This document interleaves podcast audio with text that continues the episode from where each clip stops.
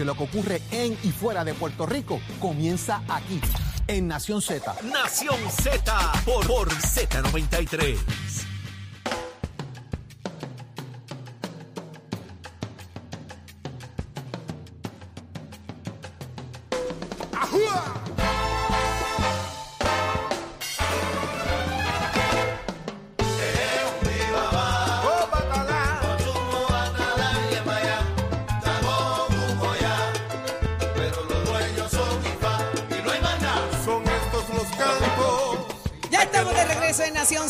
Z93. Si usted escucha al fondo a Leo Díaz, es que llegó, llegó más contento.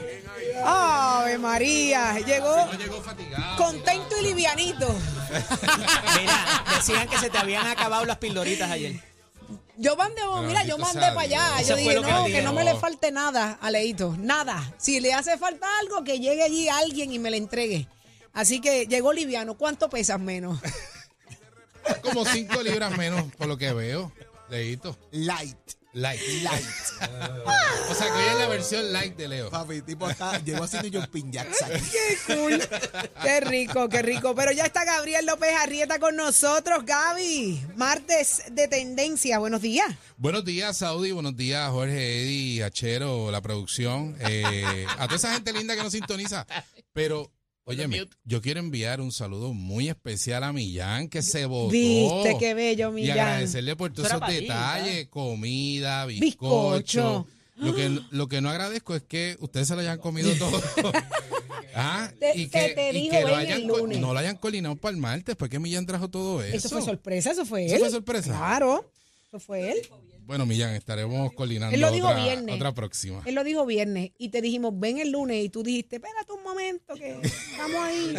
Ya No, apuro". pero gracias, gracias por ese cariño, de verdad que vale mucho. Gaby, pero mira, vamos tenemos muchas a- cosas hoy, Hay Saudi. muchas cosas pasando y queremos escucharte porque, por ejemplo, sale el fin de semana un reportaje muy particular, cosa que yo vengo peleando también hace mucho tiempo, pues porque sin duda alguna ese voto íntegro en los partidos principales está diluyéndose cada vez más. Ya la gente no está dispuesta a, a votar por, por, por, por, por logos, por insignias, por aquella lealtad y fidelidad de siempre la gente está agotada, cansada y el voto por candidatura se pareciera que vuelve a ser el protagonista en estas futuras elecciones. ¿Qué, ¿Cómo podemos compararlo? Mi- mira, así es, Saudi. Tenemos que, tenemos que hacer los siguientes cuestionamientos ahora, ¿no? Eh, de camino a la, a la próxima eh, elección y que estamos ahora mismo en la apertura de candidaturas, tanto en el Partido No Progresista como en el Partido Popular Democrático, y que oficialmente, ya a partir del primero de diciembre, abre las candidaturas para todo el que quiera aspirar, ¿no? Pero mira, eso que tú acabas de mencionar eh, es de mucha atención porque eh, nosotros tenemos que comenzar a cuestionarlo si realmente los partidos eh, tradicionales, ¿no? Y cuando hablamos de partidos tradicionales, estamos hablando del Partido No Progresista, el Partido Popular Democrático y el Partido Independentista Puertorriqueño. Aunque muchos puedan entender que es un partido de emergente, ¿no? El Partido, Puerto- el partido Independentista eh, lleva más de seis décadas, ¿no? Así que, eh, ¿cómo han tenido que, que- que mirarse internamente y ver cómo esos números, que, que como dicen muy bien, los números hablan, tú tienes que ir viendo cómo, cómo ese efecto dentro de la colectividad eh, está erosionando ¿no? ese respaldo del electorado. También tenemos que, eh, importante, ¿no? Eh, preguntarnos qué partidos están realmente atendiendo las causas de la gente.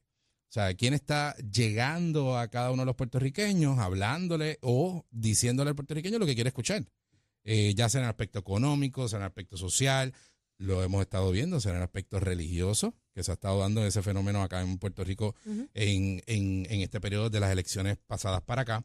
Eh, así que yo quisiera que, que viéramos rápido, ¿no? Cómo, cómo esto ha tenido un efecto y de lo que estaremos nosotros analizando y de lo que pensamos que va a ocurrir, ¿no? En las elecciones pasadas. Mira, si nos vamos a, a las elecciones del 2012, eh, ya podemos ver lo marcado también, y esto haciendo un paréntesis, por todo lo que ha ocurrido en Puerto Rico. O sea, del 2012 hacia, hacia acá, sabemos que la inmigración ha estado en un aumento increíble eh, y que hemos perdido mucha población. Eh, tenemos el efecto del huracán María, que fue Claro. devastador al país, que todavía estamos tratando de recuperarnos. Los Eh, estamos hablando de los temblores del sur, estamos hablando de la pandemia también. Que ha Cierre sido- de gobierno. cierre- o sea, estamos salida de hablando Ricky. que han salido un sinnúmero de, de situaciones que, definitivamente pues ha, dado de alguna manera u otra o, apatía al proceso político eh, y electivo o, eh, o, pues, simplemente pues no se encuentran aquí lo- los actores reales del proceso político que, que, son los votantes, ¿no? Son quienes eligen eh, cada cuatro años a quienes van a, a, a gobernar el país. Así que, dicho eso, de las elecciones del 2012, eh, tenemos que hubo una participación ¿no? de casi 1.8 millones de puertorriqueños, que representó el 78% de, del electorado, ¿no? Pero se ve bien dramática esa, esa baja cuando vemos que en el 2016 eh, eh, hubo una participación de 1.5 millones. lo Ahí viene en descenso. ahí viene en descenso, ¿no? De casi unos 300 mil eh, votantes, eh, con una participación aproximada de un 55%. Y vemos como en el 2020 eh, tenemos una, una participación de votantes de casi 1.3 millones de puertorriqueños. Seguimos bajando. Seguimos bajando, manteniendo eh, una tendencia similar en el por ciento, un 55%. ¿Y ¿no? qué tú crees que va a pasar en estas próximas elecciones? ¿Cuál es la tendencia? Pues mira, yo lo que pienso es que cada vez, y lo hemos marcado del 2016 al 2020, eh, las figuras, cuando hablo de figuras, son eh, quienes aspiren a puestos políticos, las personas van a estar, y los votantes, mucho más atentos a esas propuestas individuales y no tanto al colectivo. Ya el asunto de, de ir hablando de estatus dentro de, de- de tus puntos principales, porque es el, el- lo que va a mover a, a- al electorado puertorriqueño, pues ya no, ya No lo que hemos visto ya no lo es. No lo es, incluso es la incomodidad y es lo que ha logrado eh, el, que, el que estos partidos cada vez sean menos los- la gente que quiera el voto íntegro, porque nos han obligado y nos han metido de desayuno, almuerzo y comida la importancia de estatus. Cuando en Puerto. Rico hay tantas situaciones sociales que resolver, tantas situaciones de, de suma importancia y el asunto de estatus se convirtió en, en el cuco, en la forma de amilanar y achicar Ajá. el, el- el Partido Popular con el asunto del Estado de la Libre Asociado y su definición, y es lo que fortaleció al Partido Nuevo Progresista, que lo Así vimos es. en las pasadas elecciones. Pero Sí. este cuatrienio, ¿será lo mismo? ¿Será importante para los puertorriqueños el asunto de estatus? Y no lo va a ver cuando tú tienes figuras, y en el 2016 específicamente esa figura de Alexandra Lugaro que corrió a la candidatura a la gobernación sin estructura política, solo ella, y sacar 175 mil votos sin abrazar ningún estatus político. Eso es así. Y viendo que estuvo sumamente Se cerrada fue por las la- causas sociales, Gaby, fueron las que es lo causas que la gente... E igual lo vemos repetir en el 2020, que tenemos a, a Alexandra Lugaro corriendo igualmente ahora bajo una estructura política, eh, sacando sobre casi 180 mil votos. Y tenemos a Juan Dalmau, que en este caso, a diferencia de lo que fue su elección del 2012, que, que el candidato Juan Dalmau por el Partido Independiente Puertorriqueño había sacado casi sobre 42 mil votos en esa elección entre Alejandro García Padilla y Luis Fortuño, saca en el 2020 eh, sobre 174 mil votos. Sí. Ahí está el mensaje, Y el en- mensaje es y claro. si y si ves, en ningún momento tiene una campaña directa a favor de la independencia. Ujú. Sí habla Así de estatus, claro, sí habla de estatus, sí habla de proceso, pero no abarca tanto el, el- el aspecto de la independencia, que es el- la, la ideología que persigue el Partido Independiente Puertorriqueño. Y mira el respaldo del, del- del pueblo, ¿no? ¿Por qué? Porque ahí tuviste populares, PNP, tuviste no afiliados, que indistintamente dijeron, ¿quién, quién mejor me, me lleva, me, me, me dice lo que yo quiero escuchar y, y pues me inspira, ¿no? O me da esperanza al Puerto Rico que yo Ellos quiero. ver? trabajaron mucho sobre el cuco de la independencia, el hecho de, Sí. de- de- de- de- de perder los fondos federales. Ellos empezaron a trabajar lo que el, el miedo ese que ha arropado siempre al Partido Independentista y eso se vio en, en este cuatrienio pasado. Y ahí tú ves la fortaleza en número. Y a- y a- Aparte, volvemos a lo mismo, las causas sociales. Eh, no, no hablar de estatus. ahí está. Ahora tienes que ver cómo el Partido Popular, el Partido eh, Popular Democrático hace un, un- un esfuerzo, ¿no? En lo que es su mensaje, o si simplemente van a fortalecer candidaturas de, de liderato. Que se olviden Que- del asunto de estatus. y se olviden del asunto del estatus y vayan directo a las causas de la gente. Pero ese es el talón de Aquiles del Partido Popular Democrático y el PNP es. lo sabe y por ahí es que el PNP le da. pero ahora vamos. ¿Será el mismo talón de aquí del Partido No Progresista? Hoy sí. El, el abrazar. El asunto de la estadidad. irme- irse Hoy. solamente con la estadidad y no, No. atender entonces esas Es causas que, de la es que gente. ya, ya el gobernador, en las palabras del gobernador tan recientes como hace casi un mes, donde dijo que no hay ambiente en el Congreso para atender el asunto de la estadidad en Puerto Rico, se acabó, le puso punto final al asunto y se tiene que enfocar en causas sociales y en Por- asuntos sociales de a- a- país. algunos números tiene que estar viendo o algo tiene que saber. La realidad en que- de- Washington. no, y además de la realidad en Washington, de que la gente no quiere escuchar el estatus. Ajá, no y que la gente quiere que la tienda, pues mira, que no aumente El agua, la luz, el ¿a quién le hablo ahora? ¿Le hablo a los estadistas que van por una primaria o le hablo por en general? Porque tiene una primaria él- de por él tiene medio, una Así que primaria. el discurso es diferente. ¿A Tiene que quién, a quién le va a hablar? Pero y A entonces, ¿Y en qué momento le habla a quién? ajá, ¿y qué vas a hacer después de esa elección? ¿A quién le vas a hablar? Ajá, pero el problema es que tengo que ganar una primera para ganarle, para, To- entonces después hablarle a los otros. Pues Totalmente. entonces, ¿cómo manejo el discurso? Pues eso- ese es el reto grande que tú tienes como, como aspirante. La lealtad O sea, al ¿A quién le PNP. hablo primero y a quién le hablo después? Eso, En tengo, el- que hablar, y- tengo que hablar del PNP ahora. Si le hablo del PNP ahora, ¿no voy a hablar de estadidad? Eso es Bien- imposible. vienes Tienes que hablar de estadidad. obligado. Mientras ese discurso no mantienes, hay gente en la periferia que te está escuchando que puede pensar, diablo, lo mismo otra vez, lo mismo otra vez, lo mismo, no voy a votar por este. O sea, es Sí. bien complejo porque tienes que ganar una primaria basada en la ideología del partido. Así es. Y, el y- y- discurso es diferente. Y, y te voy a decir algo, y moviéndonos un momento a lo que ocurrió el domingo en la Asamblea del Partido Republicano aquí en Puerto Rico, que vimos que eh, de- prácticamente dijeron que no iban a apoyar a nadie. A- Y a explicaron ninguna- aquí ahora y mismo, estuvo Ángel pero- Cintrón, Ángel Pero Cintrón no, estuvo se- con nosotros. no será que a lo mejor lo que no se explicó o que está por ahí solas- eh, solayado es que no van a apoyar a nadie que no apoye a Jennifer González. Bueno. Porque hay muchísimos Al no- al no republicanos que están dentro del al Partido no Progresista. responder se queda neutro y Porque si vemos el, el, el, el senador Tomás Rivera Chávez salió fuerte con, contra, contra esa Sí. posición del Partido Republicano. Igualmente el representante Quiquito Meléndez. Sí. Y que ambos, eh, eh, por lo menos en el caso de- del senador Tomás Rivera Chat, apoyó directamente al gobernador. Que lo folclórico de, que caracteriza la política, en este caso, se ampararon en, en las restricciones que no- tienen. No, no fue al revés. No fue que el gobernador apoyó a Rivera Chats. Bueno, Exacto, fue así. También. Sí, sí. También sí fue. El gobernador dijo, nene, vente tú para acá. No, Vente tú para acá, nene, que tú tienes que ser mío. Le dijo a Tommy. Le dijo, no, papi, tú eres el fuerte aquí. Tú eres el fuerte, yo te necesito de buenas. Échate para acá. echa para acá, echa para acá, no te vayas, no te vayas. Pero eh, nos movemos también rápido hablando del Partido Republicano, lo que pasó en el, en, El Congreso. En el Congreso, con, específicamente la en la cosa. Cámara, donde su speaker eh, McCarthy lo destituyeron hace unas semanas atrás, Después de cuántos esfuerzos. de sobre casi 15. 16. 16, mira para Todos los días veníamos aquí a, a contarlos, ¿verdad, Ole? Y, y traigo esto porque ahora eh, hemos estado eh, viendo eh, en los pasados días lo que ha estado ocurriendo, ¿no? Eh, en la franja de Gaza. Ay, qué horrible. No puedo Sí. ver las imágenes, ya no puedo unas ver. imágenes bien, bien terribles, ¿no? Este, eh, tanto lo que está pasando en la Franja de Gaza, en Israel, Palestina, o sea, están pasando muchas cosas.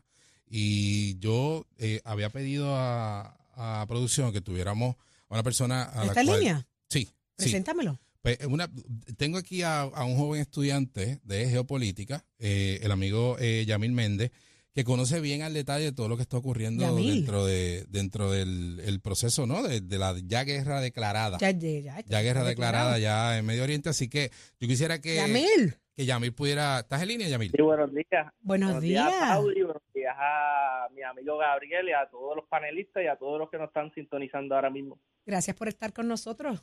Dinos ahí, Yamil, rapidito, ¿qué, qué está pasando y, y co- y- y el efecto que está teniendo esto mundialmente? Sí, yo creo que para poder entender lo que está sucediendo ahora mismo, yo creo que hay que ubicarse este, rápidamente a finales del siglo XIX. Lo que hoy conocemos como Israel va a ser Palestina. Y, y, esa, y esa parte de Israel que hoy, que hoy conocemos que va a ser Palestina va a ser parte del Imperio Otomano. ¿Qué va a suceder? ¿Qué va a suceder? Nos, nos hacemos la pregunta que ¿y dónde estaban los judíos? Los judíos estaban, estaban dispersos por todo el mundo, estaban en Europa, estaban en Medio Oriente. ¿Y qué va a suceder en aquel momento? Va a suceder el auge de los nacionalismos. Y paralelo al auge de los nacionalismos va a surgir el sionismo.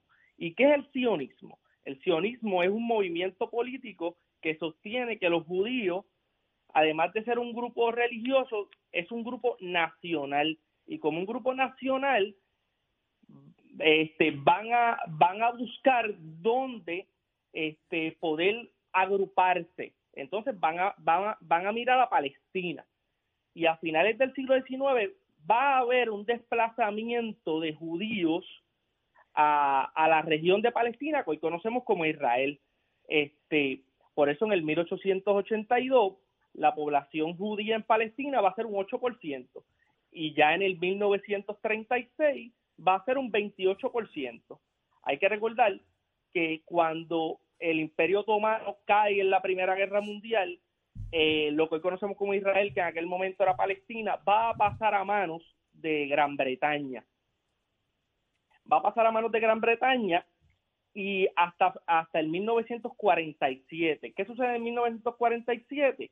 Va a pasar a, este, a manos de eh, Gran Bretaña se va a ir de Palestina y, y la ONU va a declarar dos estados, el estado de Palestina y el estado de Israel.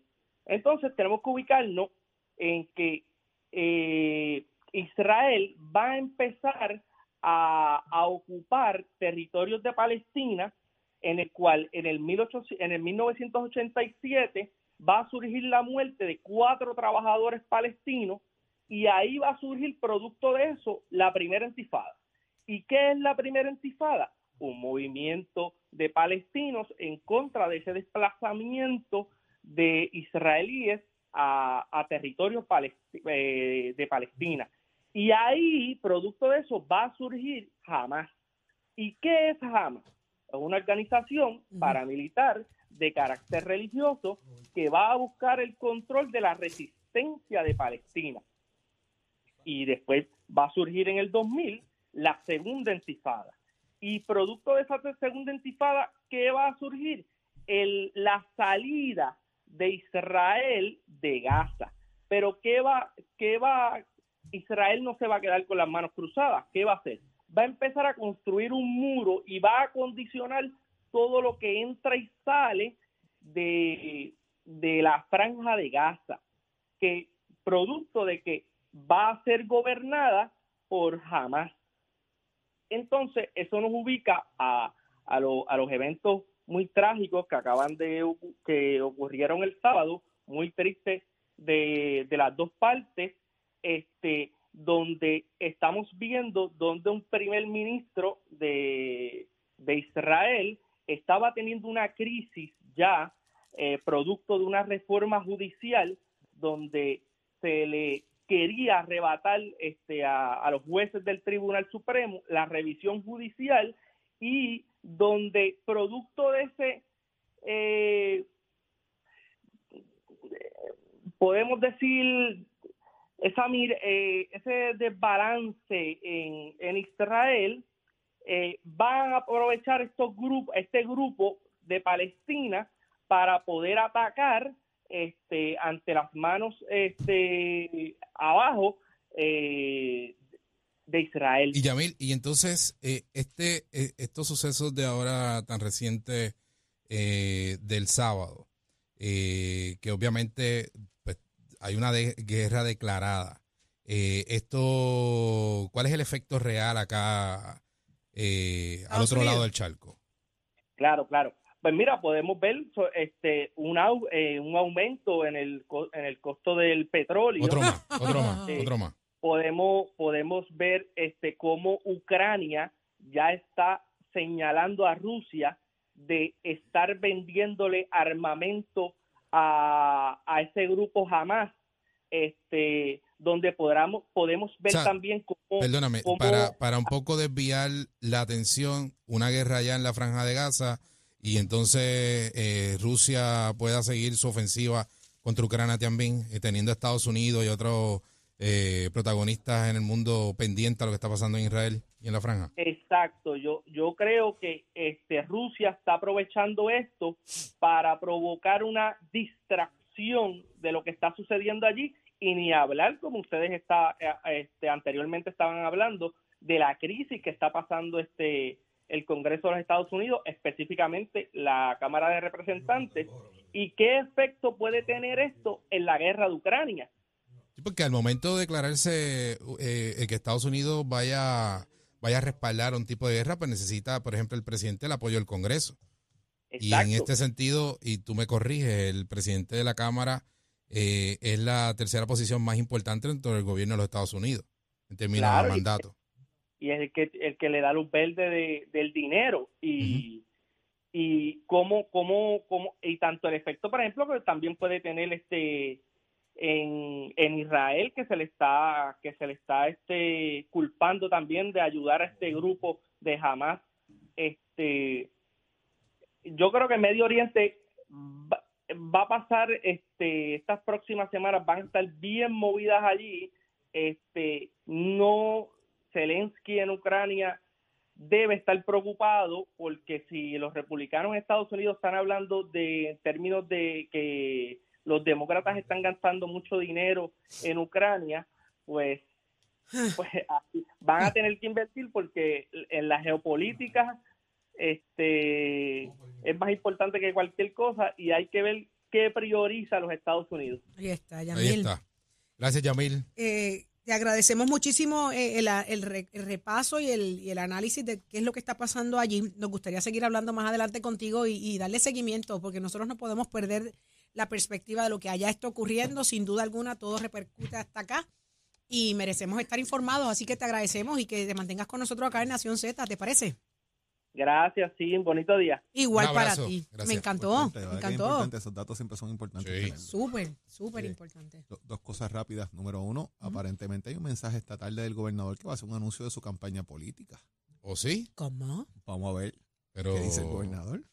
¿Cómo? ¿Por qué tú miras a Leo, este, Porque Jorge? yo sé, porque yo sé que Leo sabe. Leo, ¿tú estabas escribiendo ese mensaje de sabe. Isabela? Sí, pues tú Pues llegas a estar decir, perdiendo el tiempo.